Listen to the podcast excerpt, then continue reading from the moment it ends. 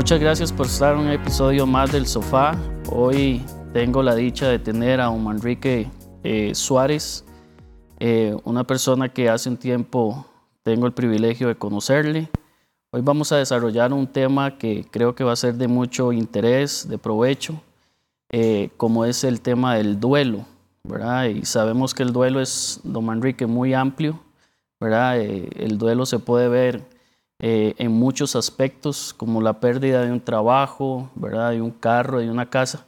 Pero hoy nos vamos a enfocar en aquellas pérdidas que tenemos de algún ser querido, ¿verdad? Y, de verdad creo que don Manrique es la persona eh, idónea que Dios ha puesto hoy acá para que nos pueda eh, acompañar y decir algunas cosas muy importantes en relación al duelo. Manrique, muchas gracias por acompañarnos y de verdad eh, vamos a desarrollar este tema y esperemos que sea de mucha ayuda para todas las personas que nos están escuchando y viendo. Eh, don Manrique, tal vez si podemos empezar con, con el testimonio de vida que usted tiene. Eh, don Manrique tiene un testimonio de vida muy impactante, muy, muy fuerte, lo he conocido y creo que de verdad va a ser de mucha ayuda para, para todos los que nos están escuchando. Bienvenido, Manrique. Muchas gracias. Este, doy, gracias de, poder estar acá con vos, eh, con mi alma abierta, con mi corazón abierto para que si a alguien le sirve algo de eso, pues lo tome.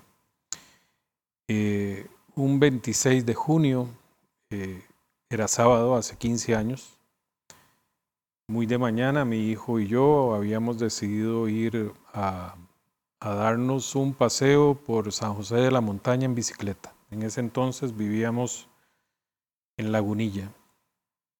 Y a 250 metros de casa, un camión cargado de blocks, eh, en una imprudencia, atropelló a mi hijo y lo mató.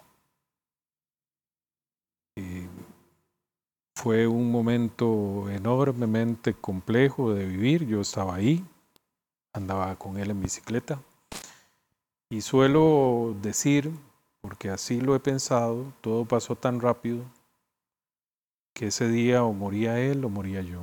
En el error de aquel chofer, eh, o se iba él o me iba yo. A partir de ahí hubo una crisis enorme en, mi vida, en la vida de mi familia, y entre más cercanos eran, mm, más afectados estaban. Mis papás, la familia de mi señora, mi hija, que en ese momento tenía así 17 años. Y fue como, como un meteorito que cayó y nos dejó en un desierto. En una soledad total. hace unos días que hablaba con vos, te decía que previo a ese día, tres días antes, eh, yo sentí el llamado para ir a hablar con Dios. Y desde siempre he respondido a esos llamados. Algunos no eran más que saludar, algunos otros eran, no sé, decir algunas cosas. Pero aquel tuvo un significado muy diferente. Yo no sabía qué iba a hacer. En aquel entonces yo sentía que Dios solo estaba en los templos. Hoy lo siento en todas partes, en todas las personas, en todas las inclusive cosas. El caso es de que yo llegué a ese templo, entré, no sabía qué estaba haciendo ahí, solo estaba respondiendo una llamada, me arrodillé, y abrí mi corazón, lo único que dije o lo que dije fue, bueno Dios, mi vida está en tus manos, de hoy en adelante hace con ella lo que quieras. Y lo repetí tres o cuatro veces. Me fui de ahí sintiendo una especie de liberación y también eh, habiendo firmado una especie de contrato, ¿verdad? Porque cuando iba detrás del vehículo que llevaba ya el cuerpo de mi hijo sin vida, empezó un enorme no sé cómo llamarlo, calvario, ¿no?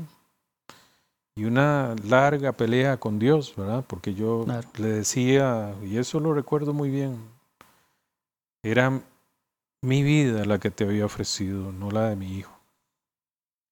En todo caso, y después, bueno, han pasado años desde ese momento, y en esas manos he hecho berrinche, he inclusive atentado con mi vida, y en esas manos también he ayudado a un montón de gente. Hoy pertenezco a, y desde hace 10 años pertenezco a un grupo que se llama el Grupo Renacer de Costa Rica, que ayuda a padres y a madres que han perdido hijos. Y hemos conocido a miles. Solemos pensar que es poca la gente. Proporcionalmente sí lo somos. Pero mueren hijos todos los días. En el hospital de niños mueren 10, 60 y pico de chicos al año. Y solo vemos el hospital de niños y lo miramos, el árbol de Navidad, todo es como muy romántico. Y detrás de esas paredes hay drama. Claro. El caso es de que esa es mi vida después de la muerte de mi muchacho. Actualmente, pues viajamos mucho para llevar el mensaje de esperanza, la bandera del amor. A través del amor que nuestro, nuestro Hijo nos, nos da, no nos dio, nos da. Y estamos en varios lugares. Bueno, todo Costa Rica tiene, tiene grupos y estamos, o sea, en 13 sitios, pero pues sí, el duelo es muy potente. Claro. Es una marejada que uno no puede detener, ¿verdad? Y que tampoco puede decidir, en el sentido de que las primeras etapas no es un algo que uno pueda decidir cómo manejarlas. Claro. Careces de toda experiencia. Por más dolorosa y dramática y llena de duelos que haya estado tu vida, eh, la muerte de un ser amado, cualquiera que se sea, va a conmocionar y nos va a poner en jaque, ¿verdad? Nos va a preguntar y bueno, ¿y ahora qué va a hacer? En el caso de los padres y las madres, lo que nos quitan es la tabla que se llama el sentido de la vida. Todos los, todo lo que creía uno ya no tiene sustento. Inclusive estoy hablando de las creencias más profundas, llámese Dios y etcétera, ¿verdad? Se cuestiona muy duro eso. Y uno como padre espera que siendo una buena persona con los chicos, amándoles, cuidándoles, etcétera, de ahí, como el famoso que Dios lo acompaña, ¿verdad? Eso es como un algo, uno se imagina que eso les va a proteger. Y bueno, yo durante mucho tiempo estuve muy enojado con Dios porque no solamente tuve que ver la muerte de mi hijo, claro. sino que no me dejó hacer nada. Pero cuando digo nada es nada, solo nada. Pues yo acaté de despedirle. No sé cómo. Yo le dije que, que Dios le iba a ayudar. Y que disfrutara de la vida que le iba a tocar, que lo hiciera bien. Fue como cuando mi señora tuvo a mi niño, a mi chico, Manrique, le dolió. Claro. Cuando yo lo estaba despidiendo, que esa era mi tarea, también me dolió. Solemos pensar que el duelo es como ese momento, ¿verdad? El duelo es su muerte. Y realmente el duelo está compuesto de muchas cosas. Está compuesto de su ausencia. Y de su ausencia de todos los días, de sus cumpleaños, de las navidades, del Día del Niño, de las entradas a la escuela, de, de las graduaciones y de los matrimonios y de los otros hijos que nacen, porque uno siente que ha perdido todo. Claro. Inclusive yo sentía que había perdido la memoria, me costaba recordar sus manos, sus ojos, su olor. Es un proceso muy difícil. Claro que sí. Pero a la larga, como te decía ahora, ¿verdad? A la larga y muy, muy a la larga uno empieza a ver luces. Claro.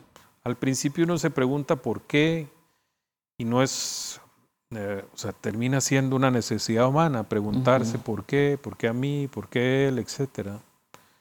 Muy pronto uno se encuentra con otros padres y dice, bueno, ¿por qué nosotros? No porque yo. Antes de eso yo le yo preguntaba, ¿y por qué él?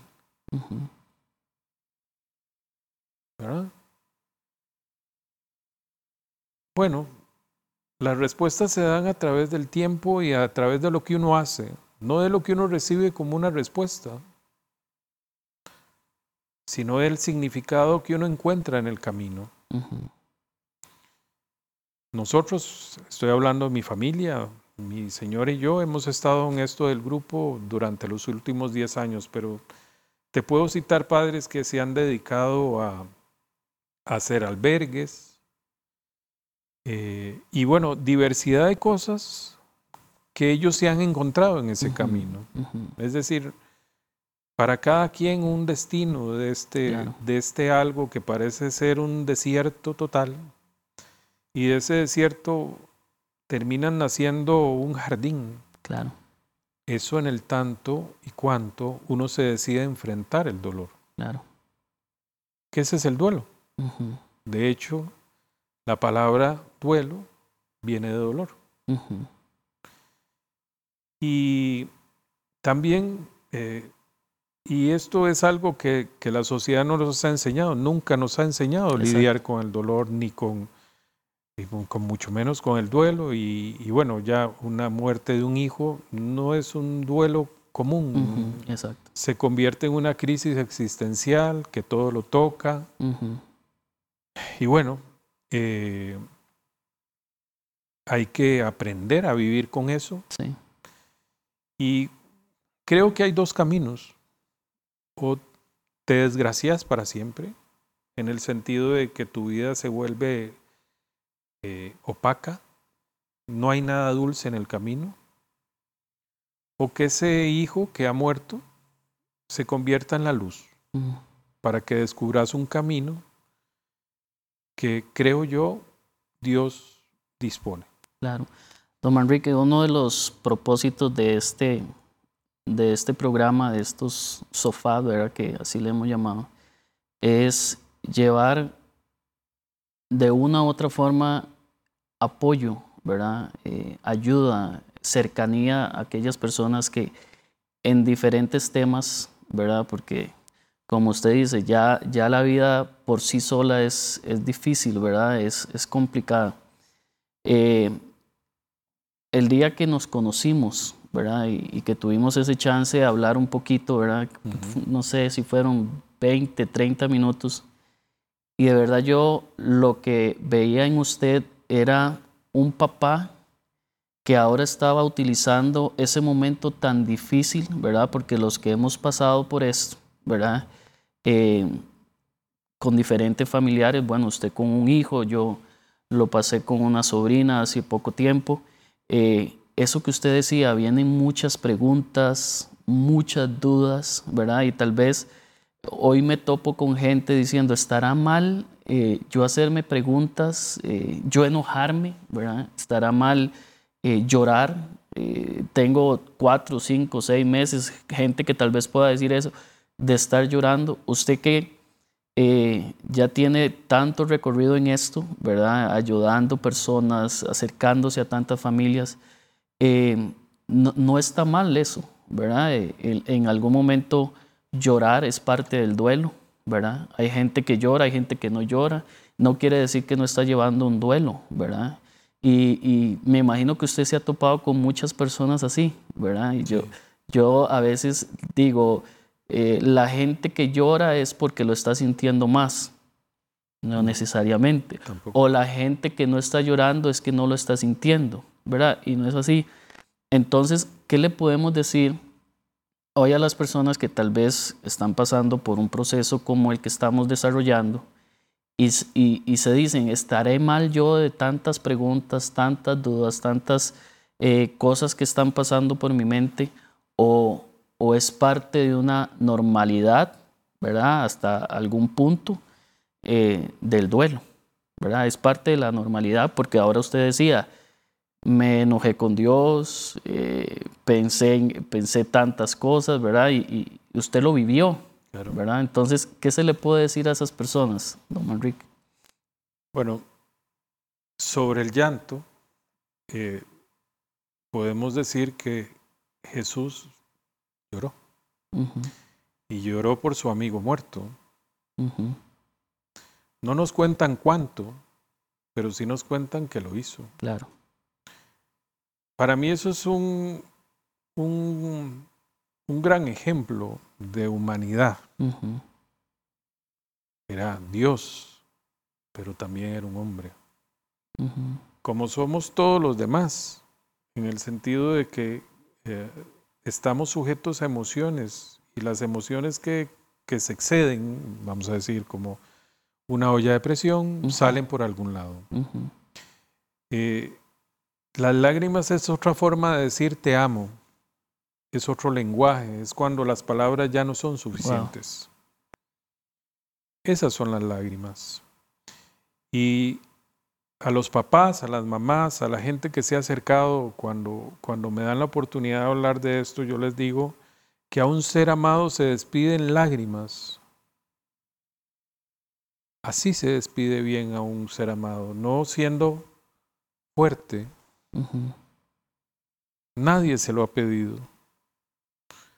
No lo ha enseñado la sociedad, que una persona fuerte es aquel que no se, no se ve vulnerable. o la que no llora. O la que no llora. La que no pone la rodilla en el, en el piso y dice estoy derrotado, pero... La que no pide consejo. La que no pide ayuda, la que no pide consejo y si lo pide, no lo recibe. Porque o sea, hay gente así, ¿verdad? Llega, pide ayuda, pero es como, son sordos, tienen ideas preconcebidas de cómo se lleva un determinado camino difícil. Eh, es desafortunado porque el camino se les vuelve más largo, más doloroso quizá. Yo lo que puedo decir es que hay que obedecerle al corazón. Y si el corazón pide que hay que llorar, hay que hacerlo en el sentido de enojarse, en el sentido de, digamos, de, estar en una crisis, es que eso es propio de una crisis. Claro. Es completamente natural, normal, el hecho de entrar en, un, en, un, determinado hecho que estás totalmente sin saber para dónde vas. Claro. Y yo no les puedo decir a las personas, porque no puedo ser así, que uno pierde la concepción de ser una persona normal. Es decir, uno sigue pensando, sabe lo que es bueno y lo que es malo. Pero hay tanta presión dentro de uno en el sentido de la tristeza y la potencia de esa tristeza que la tenemos que expresar de alguna manera y ahí viene, por ejemplo, el enojo, que para algunos de nosotros se convierte en ira, no nos sentimos bien, pero ni solos. Mm. Es muy difícil. Y bueno, hay que pedir ayuda. Y no solamente hay que pedirla, hay que recibirla. Es decir, cuando... Y eso no es solamente grupos como Renacer, que es el que pertenezco, sino gente buena que se acerca y que, y que, y que tiende una mano. No necesariamente ha perdido un hijo, pero sabe del dolor humano. Y que acepte la ayuda. Quizá no sea la ayuda que anda buscando, pero que siga buscando ayuda.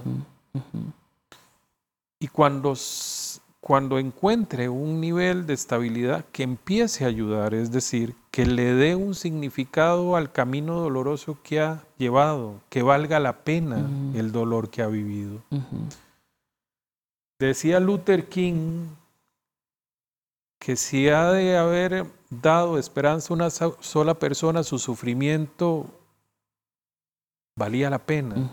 Bueno, nosotros lo tomamos eso también. Si a una sola persona le ayudo a tener un pequeño momento de esperanza, mi sufrimiento ha valido la pena. Claro. Y bueno, si te hablo de sufrimiento, yo antes jamás había sufrido tantísimo. Claro. Jamás había llorado tantísimo. Yo no quería vivir. Le pedí a Dios que me llevara años. Bueno, no me dio pelota. Y ahora que me decías, recuerdo algo que lo pensaba, si Dios permite que yo sienta esto que yo estoy sintiendo, es para algo. Claro. Y ese para algo es, es la razón, son las respuestas. Uno está completamente en neblina total, pero inclusive la neblina, voy a ubicarte en el cerro de la muerte, totalmente cerrado, hay camino. Claro. Solo hay que confiar. Pero hay un montón de temores detrás de un paso. Queremos meternos en la casa, que nadie nos vea, cerrar cortinas, tirar la llave y que nadie más sepa de nosotros. Hay mucho de eso en el camino del dolor.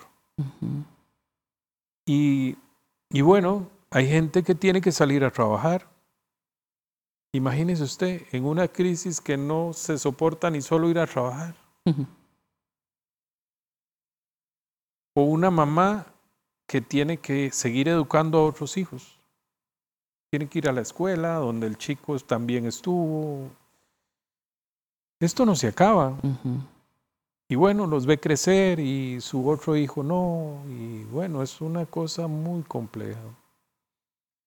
Han pasado años desde la muerte de mi muchacho y yo por ahí... ¿Cuántos años, perdón? 15 años. 15 años. Y bueno, hoy es Hoy es completamente diferente y, quiero decir que no es el tiempo que ha pasado, es lo que he hecho con ese tiempo que hace la diferencia. El, tiempo no va a curar nada. La gente suele decir que el tiempo todo lo cura y no es así. Claro. Necesitamos tiempo, sí, pero hay que hacer. Wow. Y lo peor que puedes hacer en una situación de duelo es no hacer nada. Es esperar que el tiempo te cure. y, en un duelo no estás enfermo. Estás pasando un momento de crisis, un momento difícil.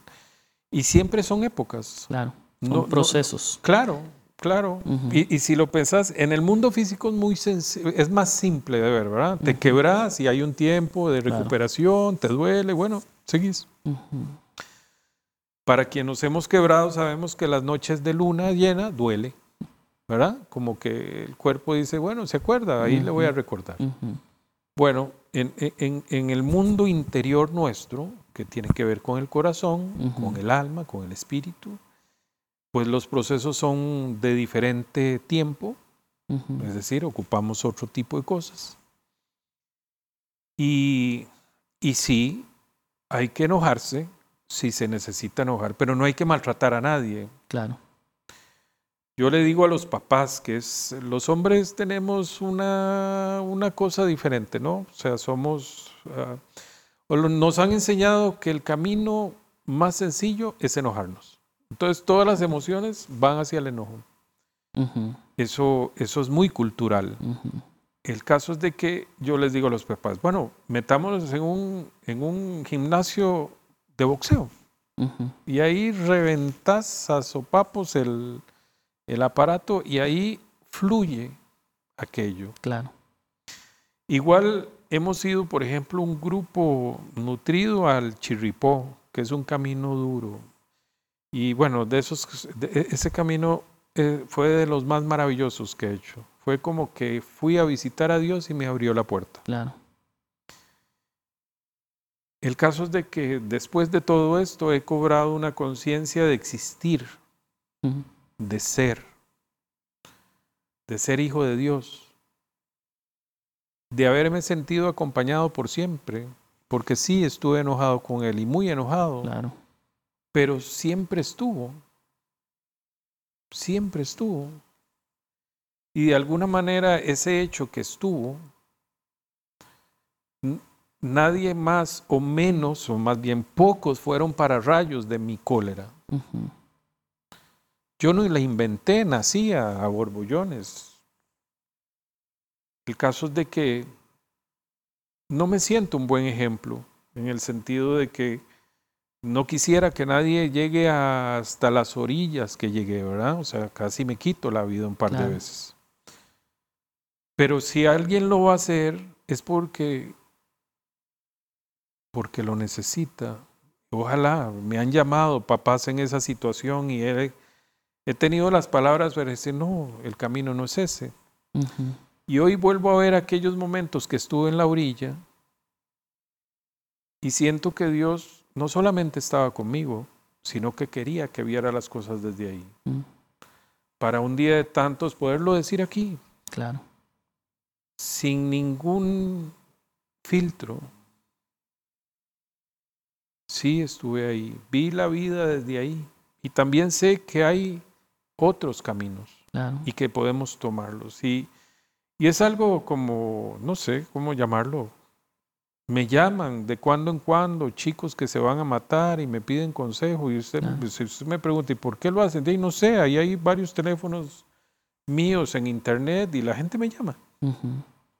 Don Manrique, perdón, una, ahora que decías eso, una de las cosas que a mí me llamó mucho la atención el día que, que conversamos, eh, yo siempre he escuchado esta frase y dicen que no hay nada más fuerte que la muerte de un hijo, ¿verdad? Inclusive ni nombre tiene, ¿verdad? Pero eh, en ese corto o largo tiempo que hablé con usted, eh, yo, yo lo que podía ver era una persona, y, se lo digo como usted dice, sin filtros, yo decía, pareciera como que ya, ¿verdad? Y, yo lo veo más bien entusiasmado y cuando le hablé de esto, usted me dijo, claro, cuente conmigo, yo también estoy en, en un rollo parecido, ¿verdad? Y todo lo demás. Hoy tal vez hay personas eh, en las casas, ¿verdad? Eh, ya el, día difícil, ¿verdad? Ese día que, que su hijo partió con el Señor, a hoy son 15 años, ¿verdad? Y se pueden decir mucho o poco, ¿verdad? Porque como usted dice, todo va por, por dentro. Pero, ¿qué pasos, don Manrique, qué pasos al final porque, porque he creído que el sofá, eh, una de las cosas que yo quisiera alcanzar es poderle dar herramientas a las personas, ¿verdad? Porque hoy está usted en el sofá, hemos escuchado que pierde un hijo de 13 años, ¿verdad? Ya de eso hace 15 años. Eh, todo el, el, asunto, ¿verdad? La Biblia dice que que todo tiene su tiempo, ¿verdad? Tiempo para llorar. Yo me imagino que todo en 15 años, ¿cuánto puedo pasar? Pero a hoy yo puedo ver un hombre eh, dando consejos a, muchas familias. Me, me hablabas de más de mil grupos, son. Mil, mil, familias, más de mil, mil familias. Imagínese, o sea, naturalmente usted debería estar en un cuarto oscuro, ¿verdad? en la eh, cueva. Exacto, en una cueva y no solamente usted, sino su, su, esposa, su familia. Pero hoy yo puedo ver una persona y hay una frase que me gusta mucho, Dios sí conoce el final de la historia, nosotros no. El ejemplo que me ponías del chirripó. Eh, cuando pasamos, yo le, le, contaba hace cinco meses, ¿verdad? Que pasé un proceso, eh, también muchas dudas, preguntas, eh, llorar, y en esos procesos uno ve todo tinieblas, ¿verdad? Todo, todo oscuro. Pero, ¿qué pasos em, eh, tiene que empezar a dar uno para llegar? Eh, y no es que en 15 años, ¿verdad? Puede ser gente que en tres meses eh, no, no, es que se olvidó, sino que está utilizando eso en, una, en algo correcto, como usted decía, ¿verdad? Agarré un momento difícil, un duelo, un dolor, pero no me quedé ahí, si no lo llevé a algo donde ahora yo puedo ayudar a la gente. Pero para yo ayudar a la gente, creo yo, Manrique, que, que hay que empezar a dar pasos, ¿verdad? Claro. Eh, ¿Qué pasos, qué consejo le podemos decir a la gente? Tal vez los papás que hoy están escuchando, un hermano, una hermana, ¿verdad? Que dice, bueno, yo cada de pasar esto y, y, me siento que no, no, no sé, o sea, no sé qué hacer, ¿verdad? ¿Qué le podemos aconsejar a tantas personas que pueden estar pasando esto, Manrique? Bueno, ahora decía, el tiempo no hace un gran cambio en, el, en los caminos de la vida. Es el, el, tiempo hoy lo concibo como oportunidad. Okay. Y si las personas no hacen nada, van a seguir sintiendo quizá peor okay. Que el primer día. La gente suele pensar que el primer día es lo peor y no lo es. Claro. Si usted me pregunta cuáles son las épocas más complicadas, yo las suscribo al año y medio. Okay. Ahí sí es profundo el dolor. Es cuando empieza a terminarse la, lo que llaman la negación. Okay. Para alguna gente es un año, nueve meses, para alguna gente son dos años, pero lo suscribo. No es un aproximado. Sí, no, no, nadie está. Y bueno, el caso es de que hemos encontrado papás, mamás, gente que después de 10 años no ha hecho nada. Mm. Y siguen un enorme drama. Y solemos pensar que el, el riesgo más mm, patente de una persona que ha perdido un hijo es enfermarse, mm. ¿verdad? Perder el trabajo, perder la familia. Y todo eso dicho, que he dicho es importante.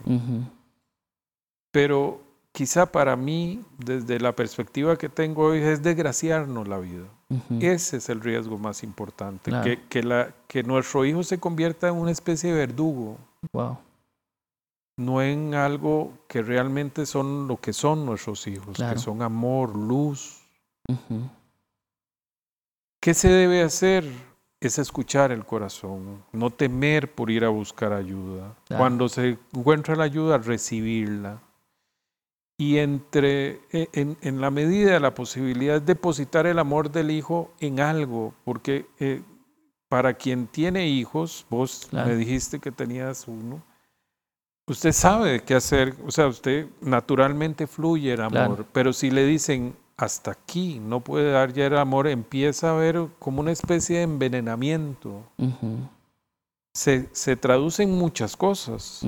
Y bueno, de ahí alguna vez me salió decir, el amor no expresado envenena. Hay que expresar el amor. En lo que sea, eh, es decir, en lo que sea para uno. Claro. Y por ahí recuerdo un papá que fue de los primeros que conocí, don Edwin, es de Cartago. Hoy está súper dedicado al tema del cambio climático, estudia el rollo este y, está haciendo. Y yo lo vi cuando él tenía como dos años de que su hija María Belén había muerto. Y él me decía, yo dedico mi esfuerzo de cada día y se lo regalo a mi hija. 15 días después lo veo en un programa como este hablando de, un montón de formas nuevas de capturar carbono y, y bueno, lo tengo en la mente y se lo agradezco a don Edwin porque don Edwin en aquella tiniebla total, claro. él me dijo, hay una luz hay esperanza, se puede ser feliz. Mm. Yo hoy puedo decir que soy un hombre feliz, soy una persona, mi familia es una familia feliz. Pero la felicidad ya no la entendemos asociada solamente a la alegría, que sí la hay. La entendemos entendiendo que sabemos que estamos aquí haciendo algo por amor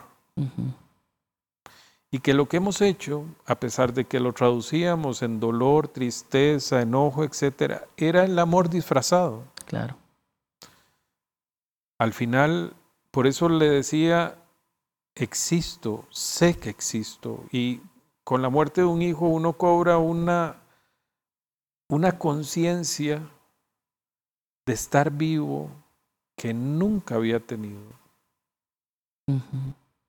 No se Puede ser de otra manera. Yo respiro, toco, veo, hablo, corro, lloro.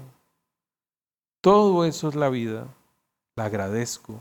Valora más uno las uh, cosas, ¿verdad? Por supuesto. Yo creo que, que, eso es una de las cosas que yo he experimentado. Es un raro privilegio. Claro, tomarse un vaso con agua. Ah, el, el, poder comer, ¿verdad? Que a veces uno, uno dice, otra vez el, arroz con frijoles, pero cuando uno, cuando uno pasa estas cosas, eh, uno dice, qué bendecidos que somos, ¿verdad? Así es. El poder estar eh, eh, con un familiar eh, que a veces pensamos que, que, tiene que pasar porque tiene que pasar, ¿verdad? El, estas cosas, el, agua, la, la cama, la casa, y al final no vemos que son bendiciones de Dios, ¿verdad? Cuando uno pasa este proceso o estos procesos, da, da más, da más más nace gratitud del corazón.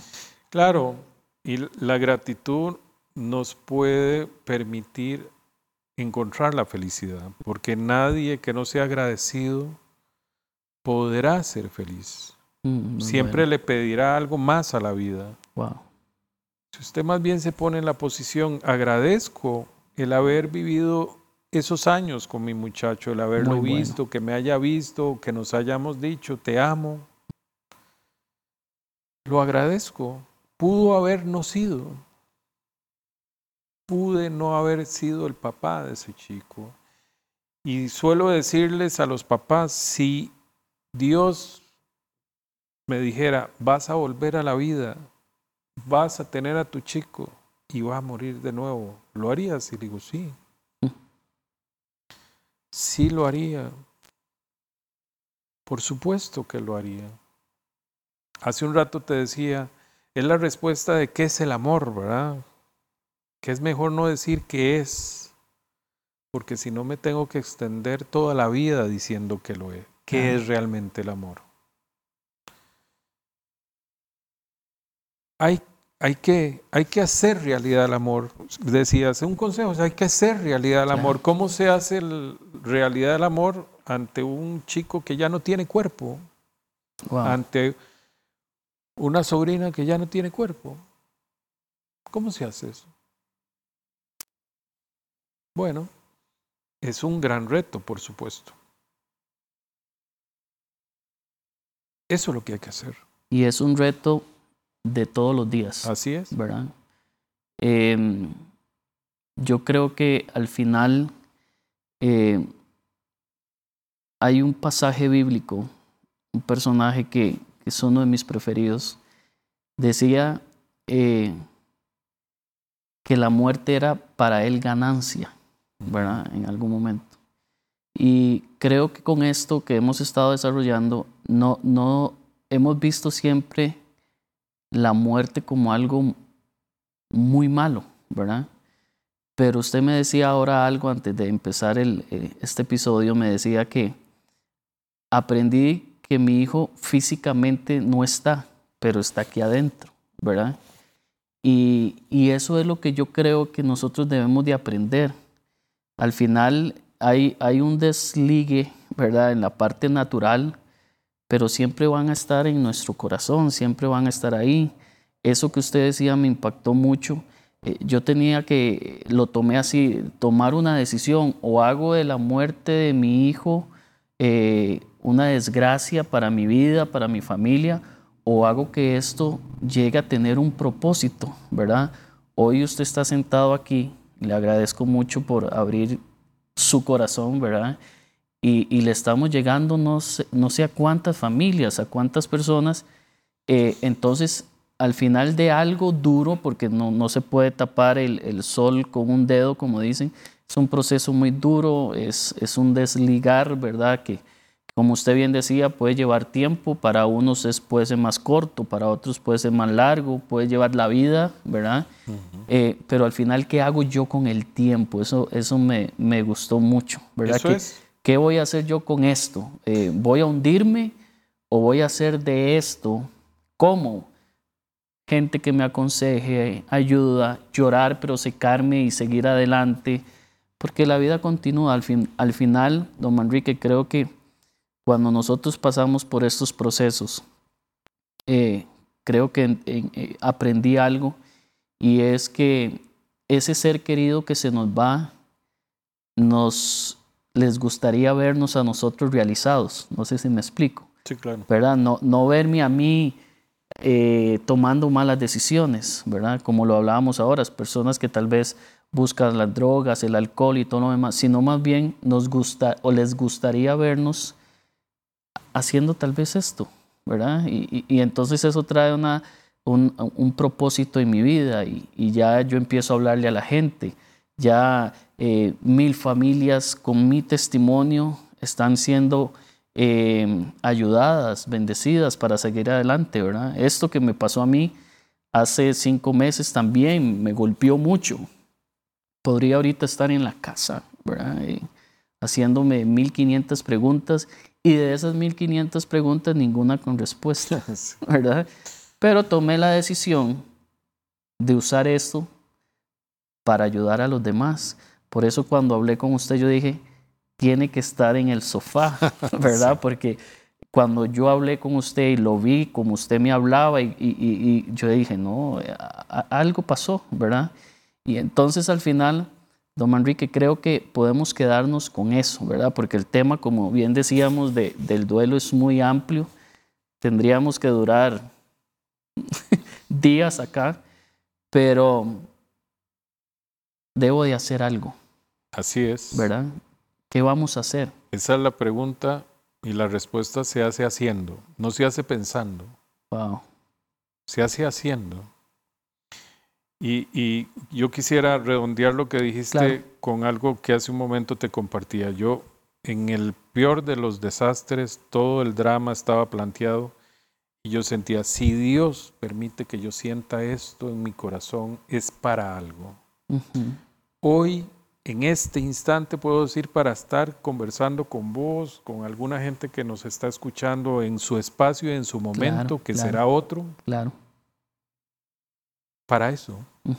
Yo lo tengo claro. Eh, pero esa es, este es mi universo para el resto de universos tendrán otro, otro camino. Será lo que les toque, ¿no? Su destino está marcado a través de, su, de sus vivencias, de quiénes son, y esa es otra gran pregunta. ¿Y quién soy? ¿Soy el papá del hijo muerto o soy Manrique Suárez? ¿Y quién es ese? Etcétera. Claro, eh, ese es el duelo, ¿no? Ese es el duelo, que es la vida misma se aprende a vivir. Claro. Se aprende a vivir con eso. Se convierte en una bendición. La ausencia corporal de mi hijo se ha convertido en una bendición. Nosotros desde, desde el mismo momento de la muerte de Manry se, ha, habido amor a raudales. Es una enorme bendición. Yo soy mil veces mejor persona de lo que fui lo agradezco. Esa, esa, esa, esa claridad de vida que tengo hoy, pero para ningún lado la hubiera encontrado. La agradezco. Esos son los raros beneficios que tiene quien pierde. Mm. Es la forma en que el ser humano lo comprende. Ha perdido. Sí, lo he perdido. He perdido el poder ver a mi muchacho crecer. Claro sí he perdido eso. Al fin he, he, comprendido que, que, esa no era su vida. Yo había hecho un castillo alrededor de su vida. Lo había visto casado, trabajando, etc. Y nos pasa mucho, ¿verdad? Como papá. Y bueno, solo debiéramos de hablar un montón de cosas, por ejemplo, vivir en el presente, que es lo único que tenemos, eso es parte del gran aprendizaje. Y bueno, quien no se atreva a levantarse cada día a vivir jamás va a obtener nada más allá que sufrimiento, que eso lo tiene garantizado. Yo, yo me, me, voy a atrever a, decirle a las personas que nos ven y escuchan que, están pasando un proceso como, como el que hemos desarrollado, que viva el momento. Así es. ¿Ok? Pero que también se atreva a ver más allá. Hoy tenemos la dicha de tener a Manrique Suárez, una persona que ha compartido el testimonio y después de 15 años no ha sido fácil, pero hoy utiliza lo que pasó para ayudar a muchas personas.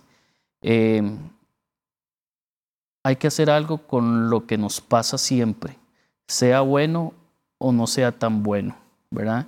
Al final, don Manrique, eh, le agradezco mucho como le decía, yo sabía que este tema nos iba a quedar el tiempo muy, muy corto, porque es un asunto de muy amplio, ¿verdad? Claro.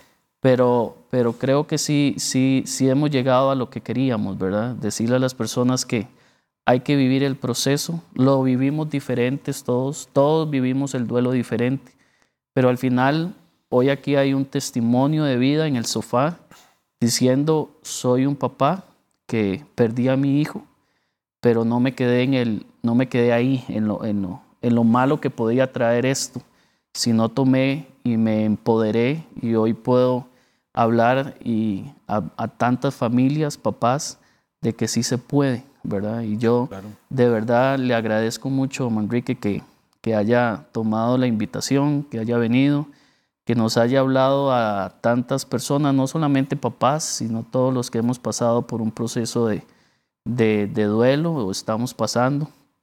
Eh, esto es lo que a mí me gusta, un testimonio de vida, que, que sí se puede. Si usted ha podido, eh, Así es. los demás podemos hacerlo. Claro que Don Manrique, eh, usted sirve en, un grupo, ¿verdad? ¿cómo, ¿Cómo lo pueden buscar las personas que tal vez hoy dicen, me he dado cuenta que ocupo ayuda? Sí. ¿Cómo pueden buscarlo en las redes sociales? En, en, Facebook estamos como Grupo Renacer de Costa Rica. Grupo Renacer. Sí, Grupo de Padres eh, de Ayuda Mutua. Ahí está, se llega relativamente sencillo. Okay. Y ahí, de ahí se parte en el sentido de, de, dejar algún mensaje. Hay un, hay un número para comunicación por WhatsApp si requieren guía. Eh, qué sé yo, de qué grupo podrían llegar a visitar. Tenemos 13 grupos, todo Costa Rica. El único lugar que nos hace falta es la parte atlántica, que bueno, esperamos que pronto pueda ser posible. Sí.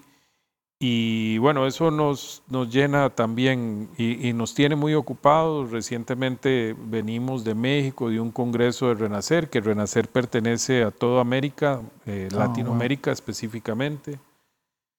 Eh, nos, nos, fuimos por allá para buscar, digamos, nuevas maneras de colaboración y bueno, trajimos cosas muy bellas, ahora hay todo un esfuerzo internacional para colaboración. Así es que seguimos haciendo y, todos los padres que hoy se sienten desamparados, solos, eh, no tienen por qué estarlos. O sea, eh, hay ayuda, hay compañía, y, hay compañía real en el sentido de que hay gente que sabe lo que se siente, le van a entender, le van a apoyar, le van a aconsejar. Claro. Es hacer, es haciendo, no es pensando necesito ayuda, no es ir a eso, la Eso me lo dejo. No hay que quedarse ahí, ¿verdad? Como, como dándole vuelta al asunto, hay que hacer y ahí es donde uno va a empezar a ver los cambios.